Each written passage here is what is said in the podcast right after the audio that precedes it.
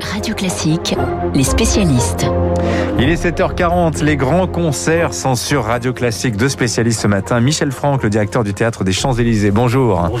Et Jean-Michel Duez. Bonjour Jean-Michel. Bonjour Dimitri. Vous êtes tous les week-ends sur Radio Classique, 17h-20h. Vous êtes aussi la voix des concerts de Radio Classique. Alors, vous avez euh, une date à cocher, plutôt deux même, sur l'agenda. Euh, Jean-Michel, ça va se passer les 2 et 3 juillet. Première édition de la folle soirée de l'opéra.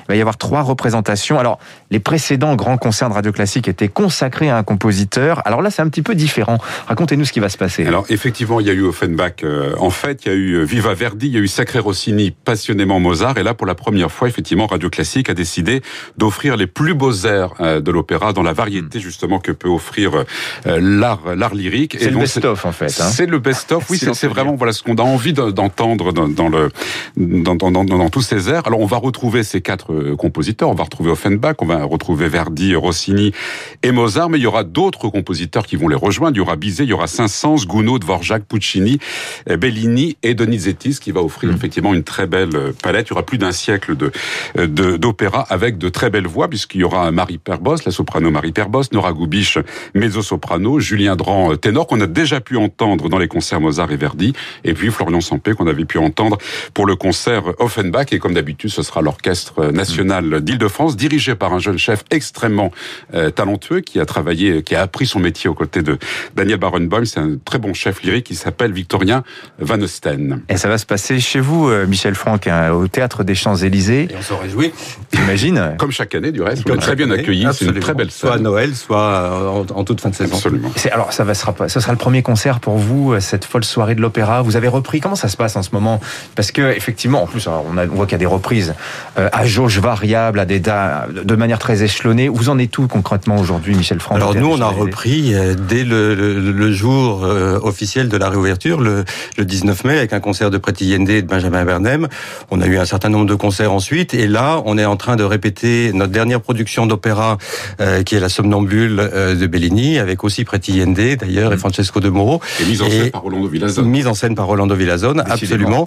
Et euh, la première est le 15 juin, donc voilà, le théâtre fonctionne.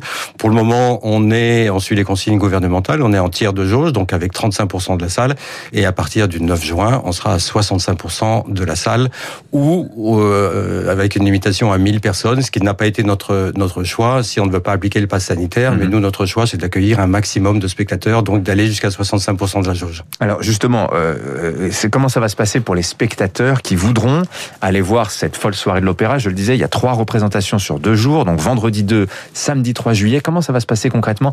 J'imagine que vous ne demandez pas la vaccination, c'est peut-être pas non euh, pour. Ben, nous, nous respectons les consignes du gouvernement, c'est-à-dire que pour pouvoir rentrer dans une salle euh, fermée où il y aura plus de 1000 personnes, il faudra effectivement montrer soit euh, un test de vaccination, un test antigénique ou un test PCR, soit un certificat de vaccination de 15 jours euh, après la seconde dose.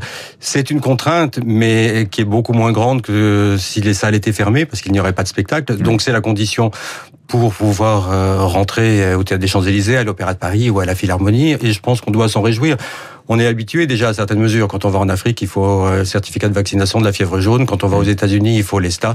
Quand on va dans une salle de concert, pour se protéger, protéger les autres, il faudra montrer qu'on est vacciné. Bon, Jean-Michel, j'imagine que c'est un plaisir pour vous de reprendre les concerts aussi. Oui, absolument, et surtout les, les, les artistes. Hein, pour pour certains, ils ont euh, n'ont pas pu chanter pendant pendant plusieurs mois, mais c'est un plaisir effectivement de retrouver le public. Et je crois que les réservations euh, fonctionnent plutôt plutôt bien. Donc on sent que du côté du public, il y a une envie. Effectivement, j'ai eu l'occasion de retourner au, au concert depuis. Et effectivement, le public avait envie de retrouver la scène parce que les captations, finalement, sont des choses extrêmement euh, intéressantes. Ça a permis de toucher un public euh, plus vaste, mais rien ne vaut, et Michel Franck ne démentira pas. voilà, absolument. le spectacle Tout à fait. Voilà, l'émotion du spectacle, le son, la, la voix et les, les, instruments qui sont là au moment où se, se produit le concert. Absolument. C'est important pour le public, effectivement, de partager des émotions, mais c'est aussi très important pour, pour les artistes. Il y a eu effectivement beaucoup de spectacles qui ont été euh, montés uniquement pour des captations. Euh, mais pour un artiste, c'est terrible de jouer devant une salle vide, de chanter devant une salle vide. Donc l'artiste, il a aussi besoin du public et je pense que la qualité du, public, du spectacle s'en ressent quand il y a du public. Le, le, partage est vraiment interactif entre la salle et la scène. Et alors, une petite anecdote, hein, je pense qu'il va parler euh, aux, aux, auditeurs. Vous me racontiez, Michel Franck, le chœur a répété masque FFP2 sur le nez. Quand on sait à quel point c'est quand même inconfortable ce type de masque. Tout le, tout le monde euh, au sein du théâtre des Champs-Élysées porte des masques FFP2. C'est une mesure que j'ai prise pour protéger le théâtre, pour éviter un cluster. Hmm. Euh, et les artistes, surtout les artistes du chœur, effectivement, qui, qui, qui sont quand même assez proches, euh, chantent avec des masques FFP2. Et les solistes ont fait toutes les répétitions euh, hmm. avec le même masque. Sur scène, le chœur sera masqué. Euh, c'est la, la, la, la, volonté, c'est vraiment une mesure de protection, la volonté de, de, de, Radio France, et je pense qu'ils ont raison. Les solistes, par contre, ne le seront pas. Alors bon, ça et le public euh, peut-être. Ils sont testés tous les jours reprochera, vous reprochera ce choix sur le point esthétique, mais enfin bon, on fait ce qu'on peut et on est content que les concerts reviennent.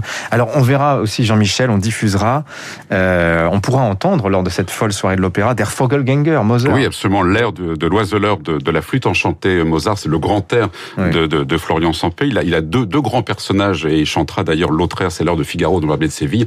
Effectivement, et Florian Sampé, c'est un baryton absolument euh, formidable. Il est jeune hein, et il a une, trentaine d'années, mais il a déjà un excellent euh, début de carrière et dans, dans ce papa il est absolument hmm. euh, formidable. On s'en écoute quelques, ah, quelques mesures. Merci à tous les deux, Michel Franck, le, directeur, du Théâtre des Champs-Élysées, et Jean-Michel Duès, qui sera donc au commentaire de ce magnifique, cette magnifique folle soirée de l'opéra. 2 et 3 juillet, les réservations sont ouvertes. Fänger bin ich ja stets bloß, ich heiße Hopsassa, ich Rudelfänger bin bekannt, bei Wald halt und Jung im ganzen Land. Weiß mit dem Locken umzugehen und mich aus Pfeifen zu verstehen. Drum kann froh und lustig sein, wenn alle Vögel sind ja ein.